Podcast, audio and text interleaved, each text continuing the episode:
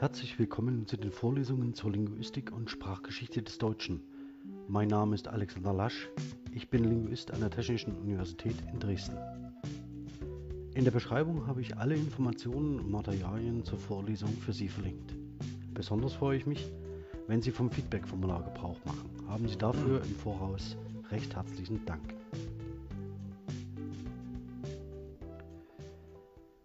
Ja, meine sehr verehrten Damen und Herren, liebe Studierende, herzlich willkommen zur Vorlesung Digitalität. Ich bin, um das ehrlich zu sagen, äh, ein wenig hin und her gerissen gewesen, mit welchem Thema ich Sie heute in das Thema Gemeinschaftlichkeit einführe. Äh, das ist das zweite, das Felix Stalder in seiner Kultur der Digitalität neben der Referenzialität und der Algorithmizität nennt. Ähm, ich habe mich bewusst dagegen entschieden, das zu tun, was im Moment viele tun, nämlich auf den Corona-Zug aufzuspringen. Nichtsdestotrotz wird es natürlich eine Rolle spielen, aber ich habe Ihnen eher ein Beispiel ausgewählt, bei dem ich mir fast sicher bin, dass die wenigsten von Ihnen direkt äh, Kontakt- oder Beziehungspunkte dazu haben. Und was eine Community oder eine Gemeinschaft oder eine Community of Practice abbildet, die schon ein wenig älter ist als das Wutbürgertum in den sozialen Netzwerken. Aber dazu später mehr. Womit ich zunächst beginnen möchte, ist ähm, eine Definition, die Felix Stalder zur Gemeinschaftlichkeit gibt. Gerade deswegen entstehen in diesen Verästelungen also individualisierten Handlungs- und Gestaltungsräumen, den kleinen Handlungen des Alltags, neue Formen von Gemeinschaftlichkeit. Und diese neuen gemeinschaftlichen Formationen, nicht singuläre Personen, sind die eigentlichen Subjekte, die Kultur, also geteilte Bedeutung, hervorbringen. In der letzten Vorlesung haben wir uns damit beschäftigt, wie zum Beispiel äh, Memes etabliert werden in einer Kultur im Netz, ähm, bei der es nicht mehr darum geht, dass singuläre Personen äh, sich mit einem bestimmten medialen Phänomen auseinandersetzen, sondern dass Gruppen von Individuen ähm, Gestaltungsräume nach immer wieder verhandelten Regeln äh, neu bespielen und neue kulturelle Artefakte hervorbringen. Und das ist hier gemeint, das heißt, man zielt jetzt nicht mehr auf die kulturellen Artefakte ab, sondern Stalder geht jetzt auf die Charakteristik von Gemeinschaften ein, die solche Artefakte hervorbringen. In unserem Fall ist das natürlich vor allen Dingen Sprache. Das heißt, uns wird es im Wesentlichen oder mir wird es jetzt im Wesentlichen in den nächsten Minuten darum gehen, Ihnen zu zeigen, wie man beobachten kann, wie sich solche Gemeinschaften oder Communities durch Sprache konstituieren und welche besonderen Merkmale da in der Kommunikation unter den Mitgliedern einer solchen Gemeinschaft eine Rolle spielen und sie als Mitglieder dieser Gemeinschaft ausweisen. Ja, der eben genannte Begriff der Community ähm, ist Stalder insofern wichtig, denn er ist offener als das Gegensatzpaar von traditioneller und sozial festgefügter Gemeinschaft. Also hier können Sie sich so etwas vorstellen wie die Dorfgemeinschaft oder die Familie, die patriarchale Familie und moderner und pluralistischer Gesellschaft. Ähm, und auch wenn die Dichotomie immer noch in diesem Ausdruck, also Community, etwas mitschwingt, ähm, so ist die Dichotomie weniger eindeutig. Tatsächlich ist in den Communities, in denen ich mich bewege, der Community-Begriff fest etabliert und wird auch nicht durch Gemeinschaft oder Gesellschaft ersetzt, sondern bleibt hier bei dem äh, äh, englischsprachigen Community. Ähm, und meines Wissens ist das der etablierte Ausdruck für alle Formen von Vergemeinschaftungen, die sich im Netz ähm, herausbilden und ähm, dort äh, konstituiert werden, um einen spezifischen gemeinsamen Zweck ähm, äh, zu verfolgen, der sich eben nur in dieser Community realisieren lässt. Oder anders gesagt, es gibt diese Community nur, weil sie aus Individuen besteht, die einem gemeinsamen Zweck folgen.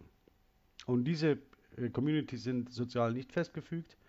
Meist im Gegenteil, meist ebnen sie Hierarchien ein und etablieren neue. Und mit Gesellschaft, pluralistischer Gesellschaft hat es auch nichts zu tun, denn es ist nicht so, dass Individuen in ihrer äh, Vereinzeltheit nebeneinander stehen, sondern dass man durchaus gewillt ist, gemeinsam zu arbeiten, zu kollaborieren und gemeinsam ein Thema zu fokussieren. Ja, das kann man sich ja ganz gut deutlich machen an dem Wortfeld, dem Begriffsfeld von Gemeinschaft. Ähm, das, was äh, Stalder hier andeutet, ganz kurz in diesem letzten Satz, ich blende nochmal zurück, das schwingt zwar in diesem, diese Dichotomie schwingt zwar in diesem Ausdruck mit, ähm, aber die äh, Dichotomie ist weniger eindeutig. Das kann man empirisch als Linguist nachweisen, indem man äh, zum Beispiel beim digitalen Wörterbuch der deutschen Sprache das sie frei nutzen können und sollten, wann immer sie möchten. dwds.de nach den Begriffen Community und äh, Gemeinschaft und Gesellschaft schaut und einen Blick auf die sogenannten Wortprofile wirft. Hier einmal Gemeinschaft im Vergleich mit Gesellschaft und sich anschaut, welche Begriffe überzufällig häufig gemeinsam mit Gemeinschaft und Gesellschaft gebraucht werden. Der Anschaulichkeit halber habe ich mich hier für Wortwolken ähm, entschieden und je größer hier ein Begriff angezeigt ist, um nicht umso häufiger tritt er mit einem ähm, mit Gesellschaft oder Gemeinschaft auf, sondern ähm, sondern äh, hier wird angegeben, wie stark die Assoziation zwischen diesen beiden Begriffen ist. Also es wird geschaut, wie oft treten zum Beispiel börsennotiert und Gesellschaft miteinander auf und Börsengesellschaft je getrennt und Gesellschaft, also börsennotiert und Gesellschaft je getrennt voneinander. Es wird also ein Assoziationsmaß, also ein, die Stärke der Assoziationsmaß, äh, des Assoziationsmaßes angegeben äh, in dieser Grafik. Ja, Sie sehen schon, dass die Begriffe, mit denen Gemeinschaft und Gesellschaft auftauchen, wenige Schnittmengen, äh, Schnittmengen haben und während Gemeinschaft eher auf den zum Beispiel auf die eheliche Gemeinschaft ähm, reduziert ist oder damit assoziiert ist, ähm, sind Gesellschaften tatsächlich an andere ähm, Formen gebunden. Äh, interessant ist, man kann eine Gemeinschaft, werfen Sie mal den Blick ganz nach rechts, also Gemeinschaft und Gesellschaft sind Akkusativobjekt von. Man kann eine Gemeinschaft aus, aufkündigen, äh, gleichstellen, man kann sie täuschen. Ähm, Gemeinschaften und Gesellschaften kann man jeweils verändern, ähm, aber eine Gesellschaft kann man abbilden, analysieren, durchdringen, beteiligen, destabilisieren und erfassen. Äh, Sie erinnern sich vielleicht an die Bahnwerbung, welche Gesellschaft soll das abbilden? Ähm, und die äh, Kampagne, die sich dann auf Twitter anschloss und die Auseinandersetzung damit. Ähm, ich würde Ihnen das hier nur zeigen wollen, dass die beiden Begriffe tatsächlich keine oder kaum gemeinsame Schnittmengen haben, was die mit ihnen assoziierten Begriffe angeht. Blicken wir auf Community. Ähm, hier sehen Sie schon, dass schon im Vergleich der ähm, Begriffe, die mit Community assoziiert werden, vollständig andere, ähm, andere Bereiche angeschnitten sind.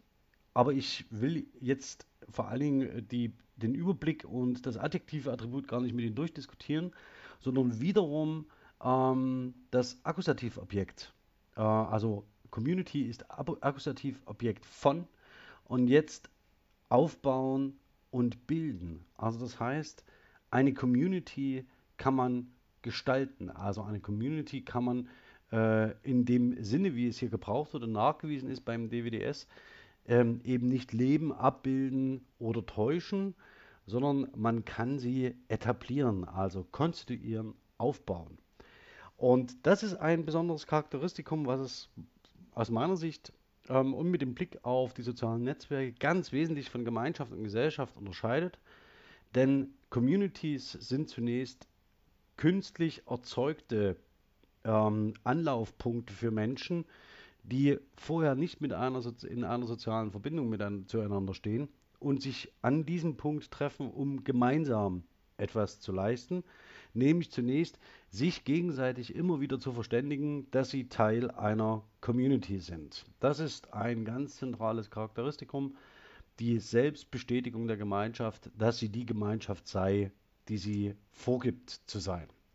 Und diese Community kann man aufbauen. Das heißt, es gibt auch den, das, Komposit, das schöne Kompositum der Community-Arbeit, das heißt dem Dienst für die Community. Ähm, dazu komme ich aber nochmal an späterer Stelle zurück.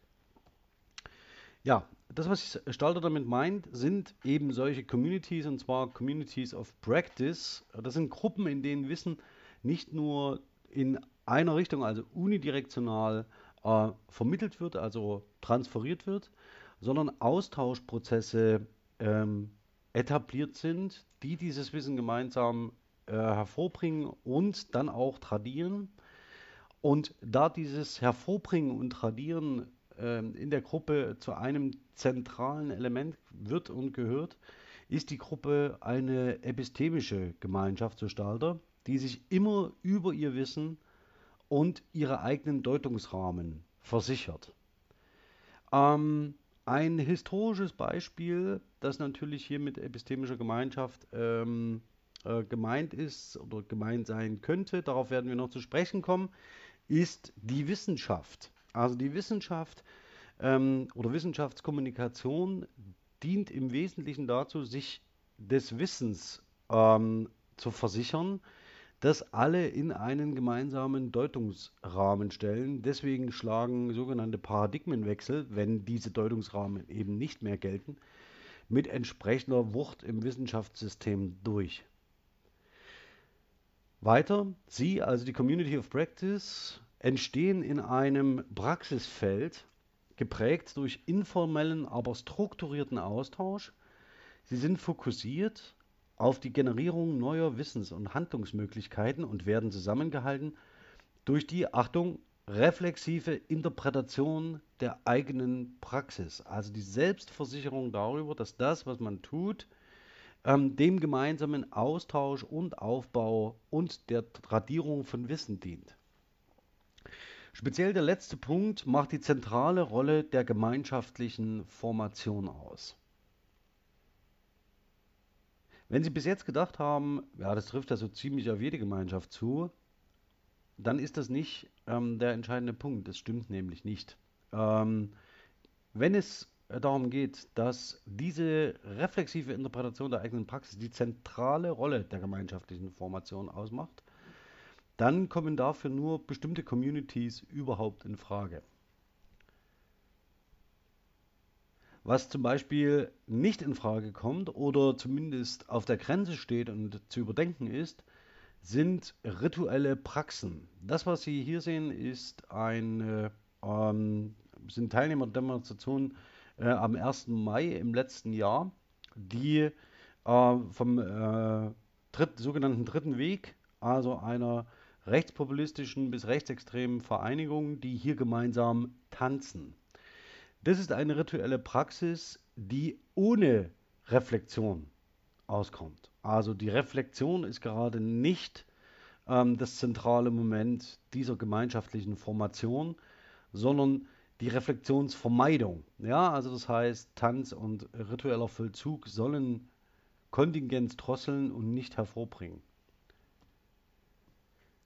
Ebenso eine ritualisierte Praxis sind die Lichterketten. Auch darüber wird in der Regel nicht reflektiert und man verstetigt sich auch nicht, verständigt sich auch nicht immer darüber, äh, welche Handlungen man hier gerade vollzieht. Auch erinnert man beim Stehen in einer Lichterkette nicht an andere Lichterketten, sondern dieses diskursive Wissen wird meistens in der Begleitkommunikation äh, verständigt, äh, aber nicht beim Handeln selbst. Das unterscheidet ritualisierte Praxen von den diskursiven Praxen in Communities of Praxis, die Stalder meint. Denn Selbstreferenzialität ist die Struktureigenschaft dieser Formationen. Sie, also diese Formationen, sind informelle Organisationsformen, die auf Freiwilligkeit basieren. Das ist ein weiteres Kriterium. Und jetzt passiert im Wesentlichen Folgendes, wenn Sie Teil einer solchen gemeinschaftlichen informellen Organisationsformen sind, die im Wesentlichen die Selbstreferenzialität und die Selbstreflexivität des Wissens, der Wissensgenese und des Wissenstransfers in den Vordergrund schiebt, dann wächst ihnen in dieser Gemeinschaft auch eine Rolle zu, die sie in anderen Gemeinschaften oder in anderen Communities möglicherweise nicht haben.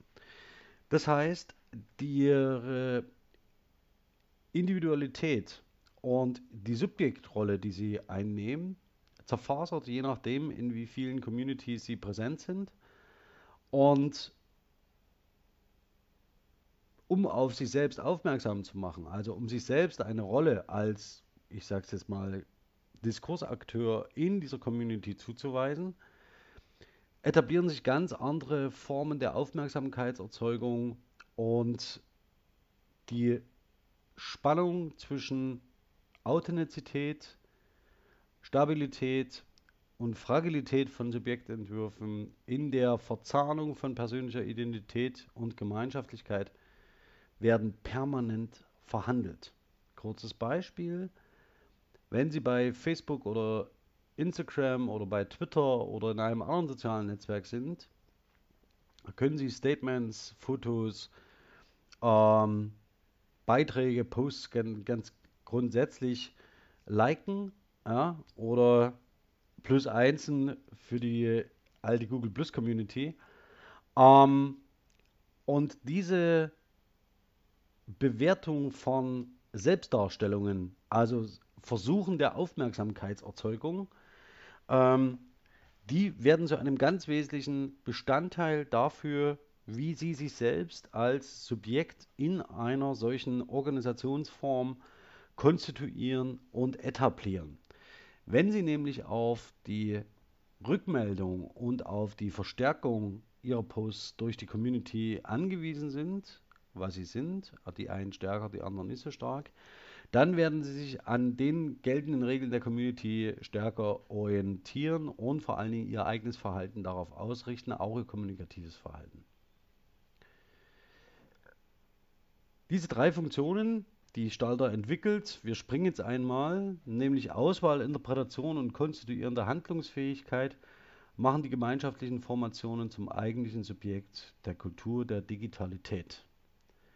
Wenn Sie also in einer solchen gemeinschaftlichen Formation, in einer Community of Praxis, die ihre eigenen Wissensbestände generiert und die, Sie erinnern sich, Gatekeeper der alten Ordnung in Frage stellt oder zumindest die in dieser neuen Form, gemeinschaftlichen Formation keine Rolle spielen, dann gehört es natürlich zu diesen drei zentralen Funktionen dieser Gemeinschaftlichkeit, welche Inhalte ausgewählt werden zur Verhandlung, wie sie interpretiert werden, also wie die Deutungsrahmen aussehen und dass die Mitglieder der Formation sich als handelnde Mitglieder selbst verstehen und selbst agieren.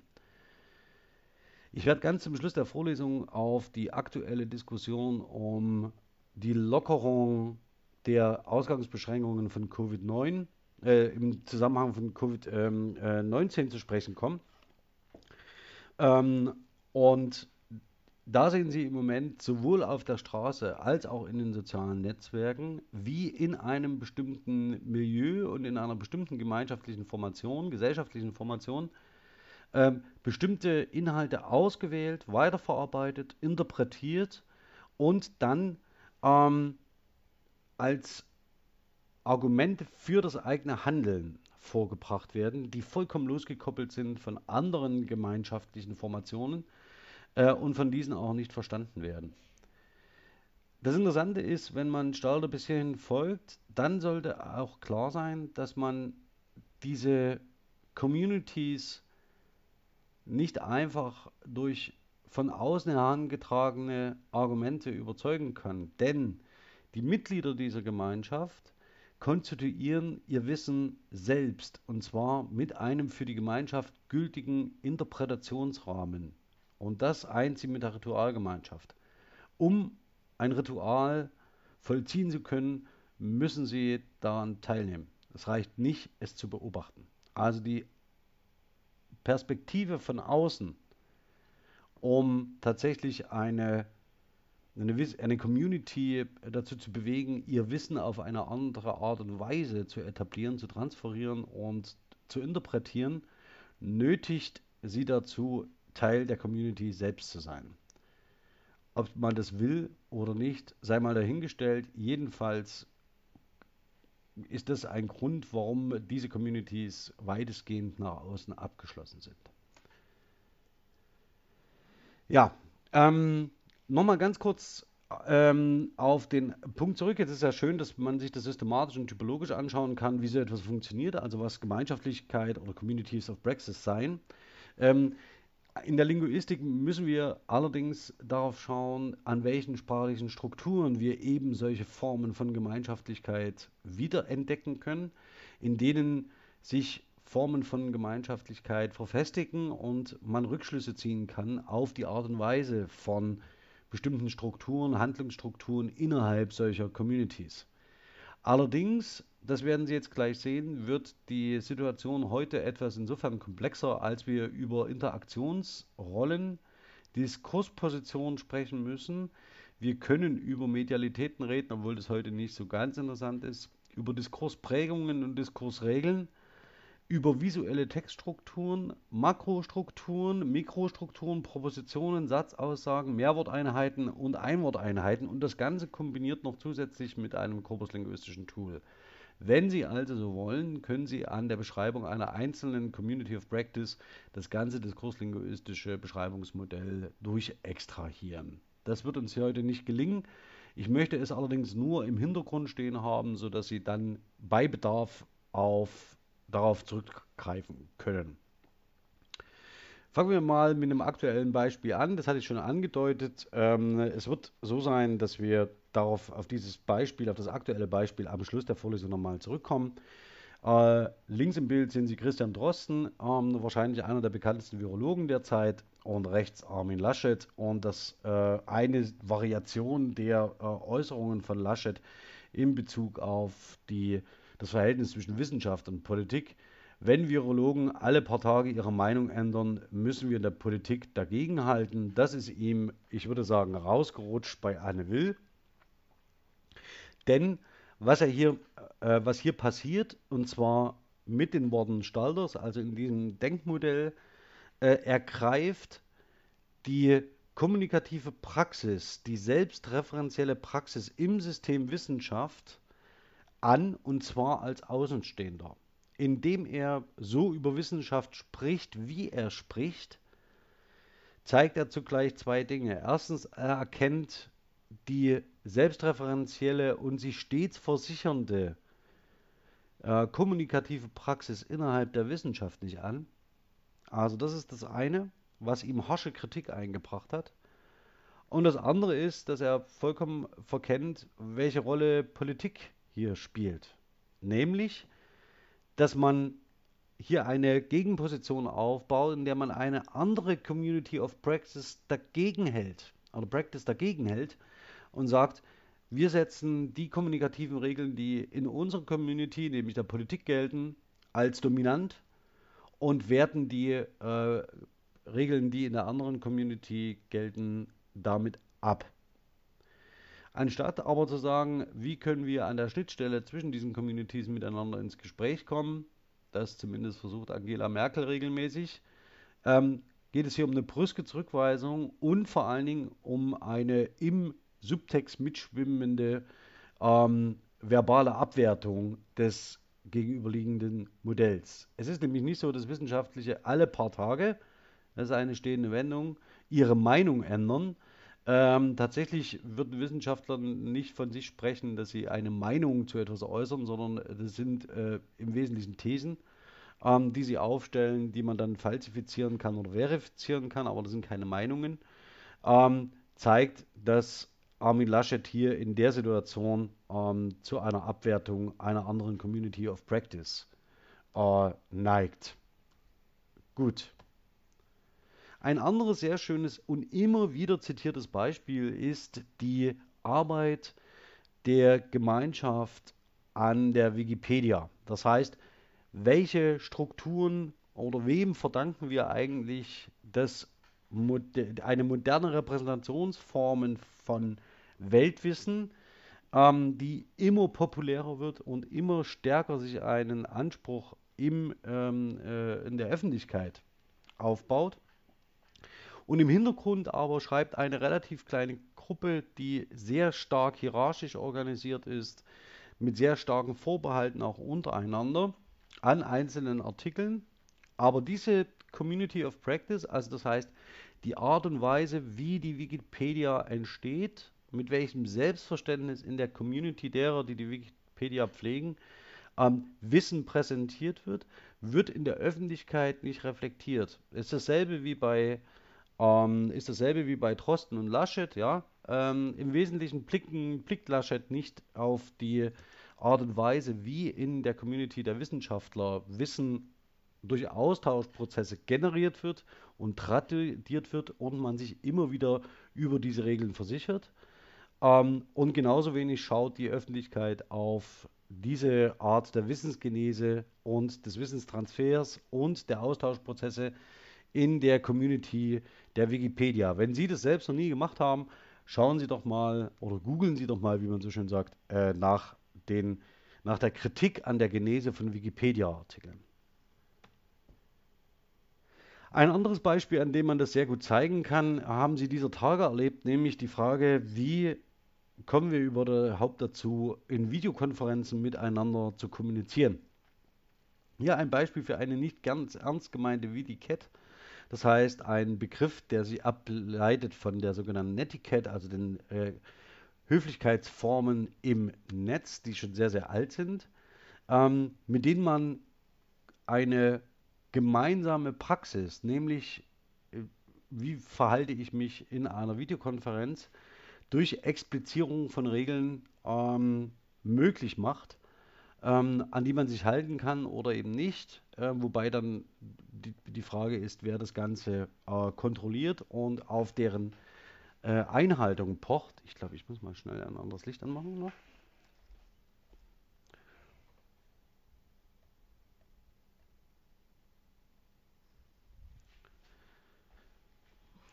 Und sie selbst werden alle gerade Teil dieser Community, dieser Community von Lehrenden und Lern Lernenden, die äh, anders als sonst üblich in digitalen Räumen unterrichten oder unterrichtet werden. Und das, was Sie dabei beobachten können, also die Aushandlungsprozesse, die Austauschprozesse, die Art und Weise, wie man am besten miteinander arbeitet, das ist Community-Arbeit im besten Sinne und im Sinne der Communities of Practice, die Stalder ähm, meint, wenn er das zweite Merkmal Gemeinschaftlichkeit in Kulturen der Digitalität anspricht. Also wir üben uns, wenn Sie so wollen, in eine neue kulturelle Praxis ein. So, jetzt wie angekündigt ähm, etwas, das ich noch nie irgendwo verarbeitet habe. Deswegen äh, freue ich mich sehr, dass ich das heute mache.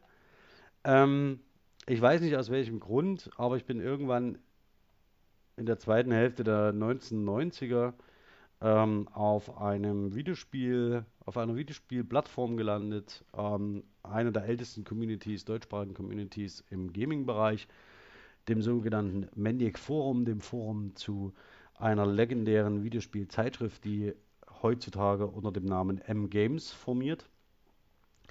Und dieses Forum ist technisch heute gesehen, äh, also ist technisch nicht nur, ja, ich würde sagen, in den späten 1990ern stehen geblieben und deswegen sehr gewöhnungsbedürftig, sondern man kann hier eine Community, die ein gemeinsames Interesse teilt, beim Wachsen beobachten.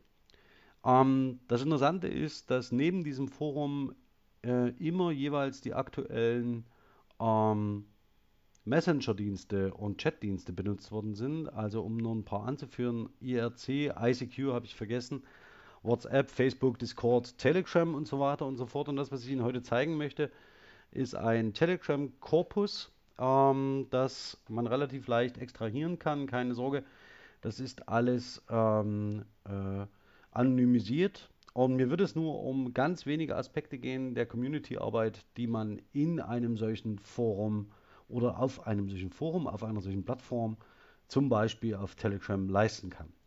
Die Daten, die Sie jetzt sehen, sind, äh, bilden einen geringen Teil eines Gesamtkorpus, ähm, das erhoben worden ist seit 2016. Ähm, denn seit diesem Zeitpunkt ist der Export von Daten aus Telegram sehr leicht möglich. Und ich bin gespannt, ob Ihnen die Daten gefallen. Ja, vielleicht ganz kurz. Ähm, ich arbeite mit der sogenannten Sketch Engine. Das ist ein Tool, das äh, es Ihnen erlaubt, große Mengen von Texten äh, in einer Online-Umgebung einzulesen und zu verarbeiten.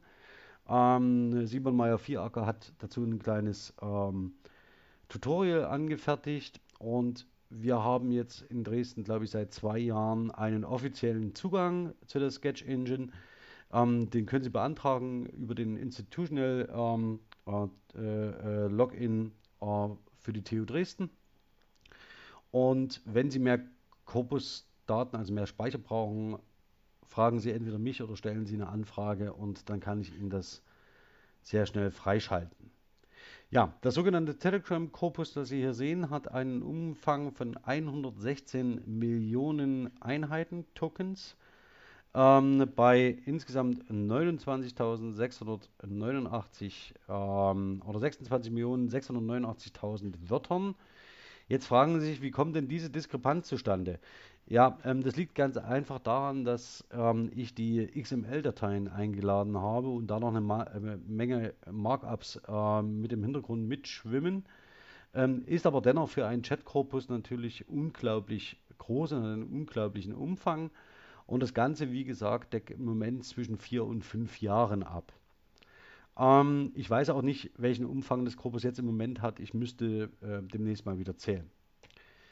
Ja, ähm, was in Communities wie diesen eine Rolle spielt, das hatte ich äh, ganz am Anfang schon gezeigt. Also wenn wir Individuen haben, die in einer Community of Praxis nicht in einem unidirektionalen Verhältnis Wissen transferieren, was immer auch eine Hierarchie impliziert, sondern in Austauschprozessen miteinander Wissen generieren und tradieren und sie selbst versichern, dass sie das für sich je Richtige tun, dann ist es so, dass in diesen Communities und in diesen Communities of Practice neue Rollen entstehen, die das Einhalten und die Disziplin der aktiven Mitglieder fördern sollen. Das kennen Sie aus Foren ähm, oder aus der äh, Kommentardiskussion, dass sich dann sogenannte Administratoren, also Admin-Rollen entwickeln.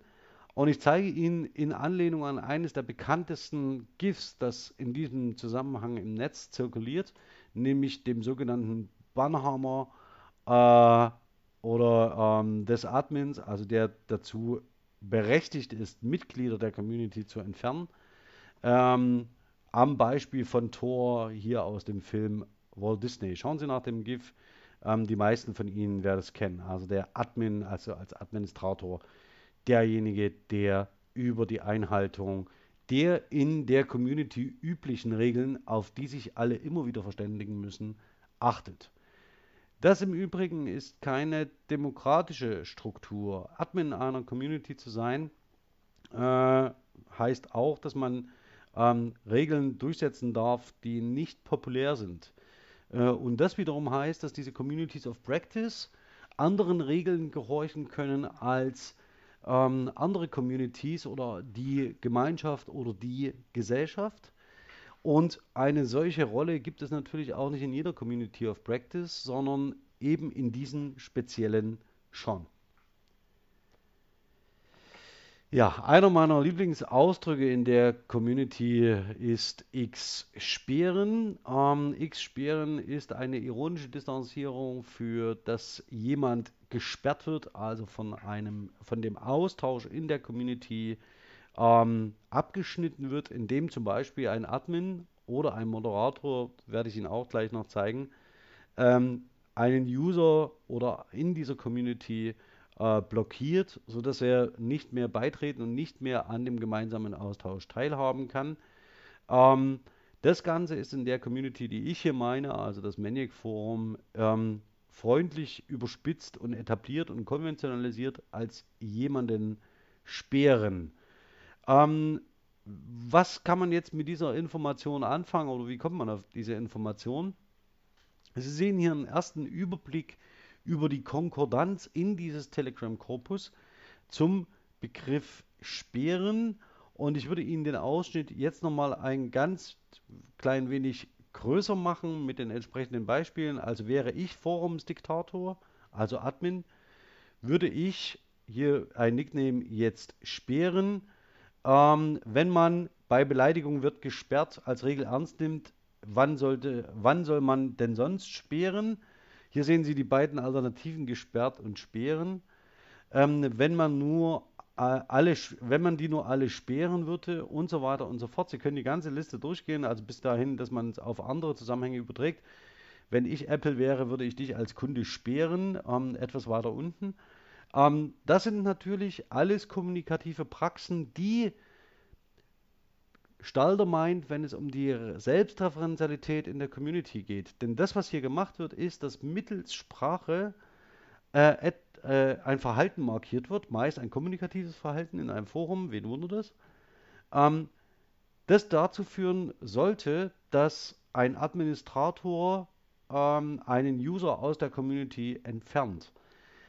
Das, worüber sich also alle einig wissen und was meist nirgendwo expliziert ist, sind die kommunikativen Regeln, die in der Community selbst gelten, also wie die Austauschprozesse organisiert sein sollten.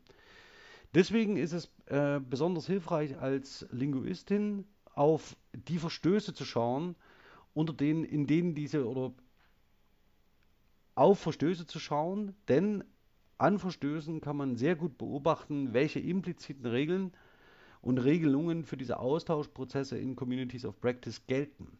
Das sehen Sie hier, also das heißt, offensichtlich wird hier mit einem Verhalten markiert, ähm, das in der Community nicht üblich ist. Nochmal ein Blick nicht nur auf die Konkordanz, sondern auch auf die Kollokation, also mit welchen Ausdrücken tritt Speeren zusammen sehr, sehr häufig auf.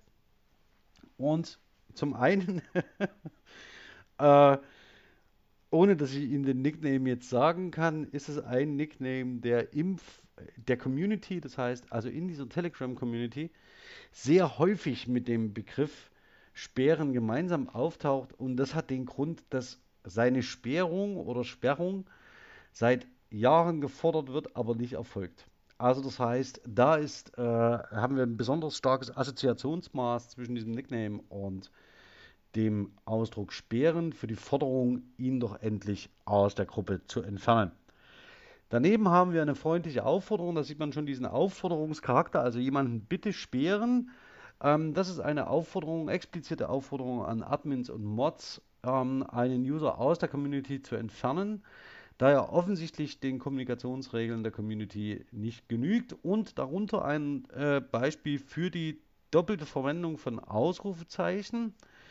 Das allerdings ist hier keine Unachtsamkeit, ähnlich wie bei Til Schweiger oder Detlef die Soest, ja, also die, äh, oder die noch auch noch plänken nebenbei.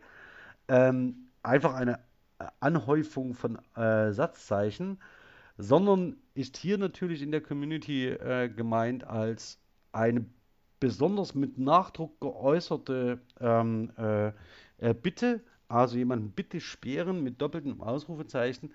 Und danach sehen Sie im Auszug eine besondere Form, nämlich sperren doppeltes Ausrufezeichen 1.1 oder sperren doppeltes Ausrufezeichen 1. Etwas weiter unten sperren doppeltes Ausrufezeichen 11. Und zwar soll das ähm, Caps Lock äh, oder Shift, ähm, das Halten der Shift-Taste ähm, äh, simulieren. Wenn man nämlich ähm, viele Ausrufezeichen ineinander setzt, dann die Shift-Taste loslässt und dann eine 1 produziert und keine Ausrufezeichen mehr, probieren Sie es selbst mal aus. Und die Steigerungsform des Ganzen ist dann natürlich die Schreibung in Majuskeln, Speeren bitte, also das Schreien, äh, das dadurch symbolisiert wird und in dieser Community natürlich eingesetzt wird und heute zu den festen äh, kommunikativen Praxen innerhalb dieser Telegram-Community gehört, die jetzt circa 25 Jahre Zeit hatte, sich an diese kommunikativen Regeln zu gewöhnen. Kommen wir mal zum nächsten Beispiel. Neben den Admins, also die sehr stark durchgreifen können, gibt es in solchen Communities in der Regel Moderatoren. Ähm, der ähm, Begriff, der sich dafür etabliert, oder die Abkürzung, die dafür etabliert ist, ist es sind die Mods. Ähm, die so etwas, äh, die sehr eng in die Richtung, also auch wiederum eine Diskursakteursrolle und eine bestimmte Diskursposition, die auf die Durchsetzung von Diskursregeln achten, aber Diskurse eben auch prägen können. Und diese Moderatoren greifen bei Verstößen gegen die meist impliziten Kommunikationsregeln innerhalb der Community, also wenn äh, die Formen der gemeinschaftlichen ähm, Austauschprozesse gestört wird durch ein Mitglied, greifen Mods ein. Und hier mal ein Beispiel, jetzt ohne Ihnen jetzt wieder Konkordanzen zu zeigen oder die Kollokation aus der Sketch Engine. Mods haben immer recht. Durch einen Troll und dessen Duldung durch Mods werde ich mehr beleidigt als durch ähm, Beschimpfung. Ich denke mal, die Mods haben auf die Gelegenheit gewartet. Also ihnen wird hier auch eine Haltung unterstellt, wie sie Community-Arbeit leisten. Das sind sprachliche Zuweisungen, die hier erfolgen. Und das macht es für die Linguistik interessant. Also wir können hier beobachten, wie sich eine Gemeinschaft selbst reflexiv selbst reguliert. Das nächste, wenn X das sieht, verpetzt er dich bei den Mods. Ähm, aber im Normalfall wissen die Mods ja ganz gut, was sie machen. Und man hat hier den Eindruck, man äh, und den Begriff gibt es tatsächlich, äh, dass hiermit die Forenpolizei gemeint ist. Ja? Also Moderatoren, die polizeiliche Aufgaben in der Community of Praxis übernehmen und mit entsprechenden sprachlichen Zuweisungen auch erkennbar werden, ähm, sodass man sie quantitativ genau daraufhin untersuchen kann. Das heißt, es lohnt sich durchaus zu fragen, äh, nehmen Moderatoren polizeiliche Aufgaben wahr in einem übertragenen Sinne. Ja, ähm, unabhängig davon, dass wir natürlich so eine ganz starken Positionen haben mit einem, durchaus auch mit einem erheblichen Communi äh, Status innerhalb der Community, ähm, ist es so, dass Moderatoren und Admins ähm, in den seltensten Fällen gewählt werden, denn meist äh, ist es um äh, ähm, ist es bei äh, Moderatoren und Admins so ähnlich wie bei der Wikipedia, das ist ein Kreis engerer äh, also ein engerer Kreis von äh, mehr oder weniger gut miteinander Bekannten ist, die die Community ähm, oder sich für die Community verantwortlich fühlen und in dieser Community Verantwortung für die Community Arbeit übernehmen. Ähm, ansonsten werden Entscheidungen in solchen Communities of Praxis gern abgestimmt. Dafür hier ein paar Beispiele. Ja, das musste erst abgestimmt werden. 30 Leute haben bisher abgestimmt. Bitte alle abstimmen. Hier wieder mit dem obligatorischen, mit der äh, Verdopplung der Ausrufezeichen und dem entsprechenden 111 zur Bestätigung und Verstärkung dieser Aussage. Das wollte ich Ihnen aber nur zeigen. Diese demokratischen Prozesse, äh, Abstimmungsprozesse sind aber nur auf äh, bestimmte Entscheidungen ähm, anwendbar und welches Chaos man damit im äh, sogenannten Real Life verursachen kann. Ähm, dessen sind sie vielleicht Zeuge geworden, als eine Partei, die hieß Die Piratenpartei, ähm, das Licht der Öffentlichkeit erblickte und dann versuchte, diese Community-Praxen in der Realität umzusetzen. Und dann auf einmal feststellte, dass das Feld der Politik, also das heißt eine andere Community of Praxis, äh, sich mit den in Netz eingeübten Kommunikationspraxen nicht mehr bespielen ließ. Also das kann man daran relativ gut schauen.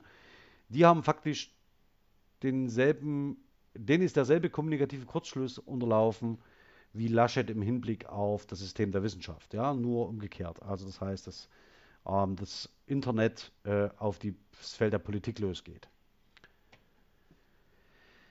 Immer eine starke Rolle spielt seit jeher in dieser Community, also ähm, unter den Maniacs, die Frage, wer überhaupt mit ihnen spricht. Auch das wurde bei Stalder sehr, sehr deutlich, nämlich dass die Akte der Selbstzuweisung und Markierung von Authentizität, das heißt die Arbeit am eigenen Selbstbild in einer Community, je nach Auswahl, Interpretation und Selektion von Daten, und die, äh, das Einstellen in einen gewissen Deutungsrahmen in einer Community entsprechenden Status gibt.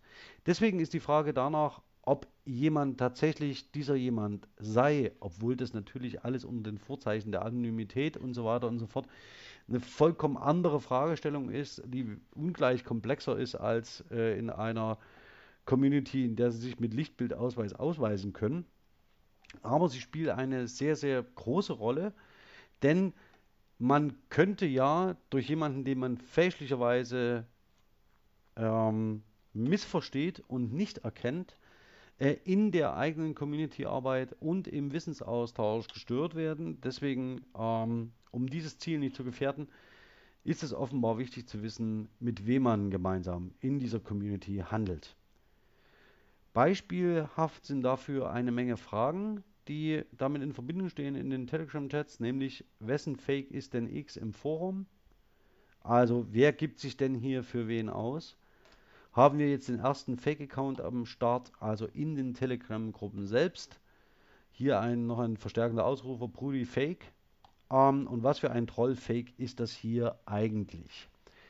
Also diese Markierung desjenigen, dass jemand vorgibt, jemand zu sein, der er in Wirklichkeit ja, unter den Vorzeichen von Anonymität nicht sei und damit die Arbeit in der Community stört. Der Begriff heutzutage ist im Wesentlichen sehr viel stärker auf Fake News ähm, abgelegt und das heißt das Vorspielen von ähm, das, das, Verhüllen und das Vorspielen von ähm, empirisch nicht gedeckten Nachrichten, die bewusst eingesetzt werden ähm, zur Desinformation. Ähm, hier in diesem Forum entwickelt sich ein anderer Begriff, der bis heute in den Telegram-Gruppen anhält, nämlich einfach die Maskierung. Also das heißt, wer gibt hier vor, ein anderer zu sein? Ähm, und damit ist eine negative Konnotation gemeint, denn das sieht man im letzten Beispiel, Troll, Fake. Äh, von Fake wird nur gesprochen, wenn jemand die Community-Arbeit gefährdet.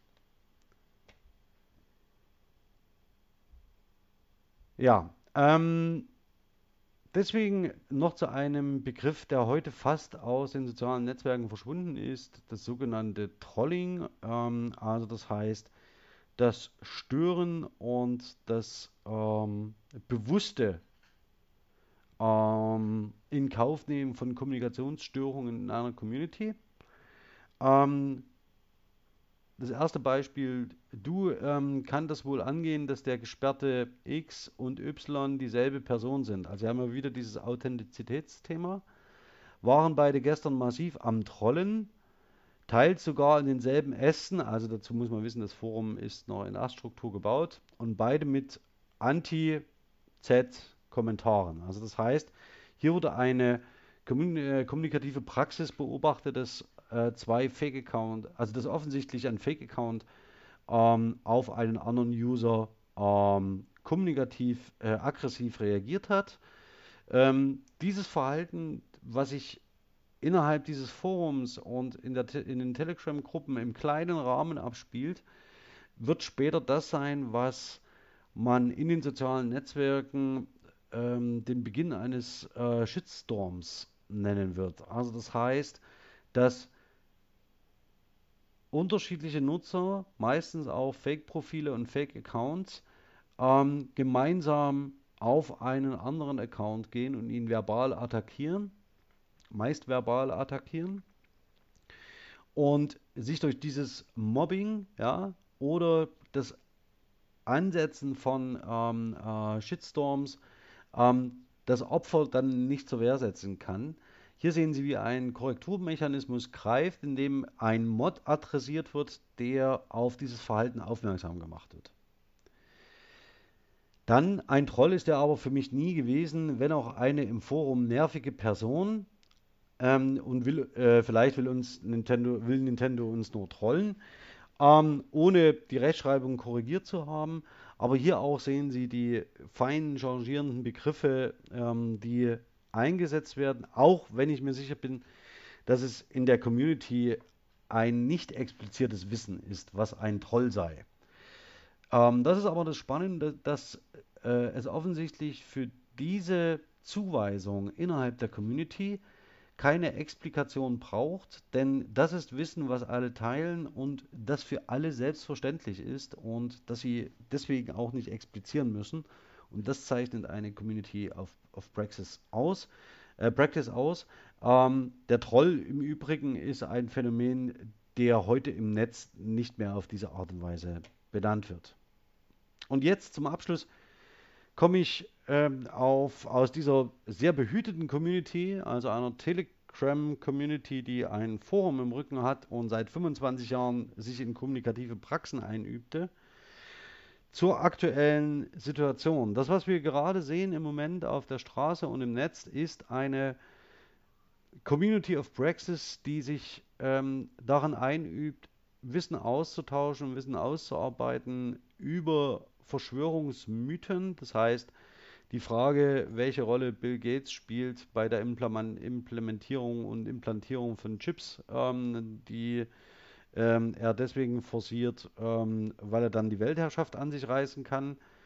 Ähm, und deswegen ähm, sich natürlich für eine Impfung ähm, einsetzt, weil man darüber die Chips implantieren kann und deswegen schlussendlich ähm, verantwortlich ist für den Ausbruch der Pandemie, bis zu dem Punkt, dass äh, die Einschränkung, sogenannte Einschränkung von Grund, äh, Grundrechten und Freiheiten dazu führt, dass wir jetzt an vereinzelten Stellen ähm, bei den sogenannten Hygienedemos ähm, äh, auf der Straße Zustände finden, bei denen sich wieder ganz klar zeigt, ähnlich wie schon bei Pegida, äh, Pegida und ähm, anderen ideologisch motivierten ähm, Veranstaltungen, dass hier zwei Communities aufeinanderprallen, die sich eigentlich nichts mehr zu sagen haben.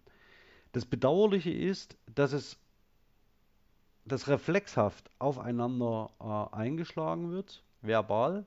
Das hat äh, äh, jüngst Pörksen im Deutschlandfunk äh, äh, moniert. Denn wie an dem Beispiel Laschet und Drosten gezeigt, wenn die eine Seite die andere Seite nicht versteht oder nicht verstehen will und deren Art in einer Community Wissen zu erarbeiten, zu transferieren und weiterzugeben, ähm, besteht relativ wenig Aussicht darauf, dass man Teil dieser Wissenserarbeitung werden kann.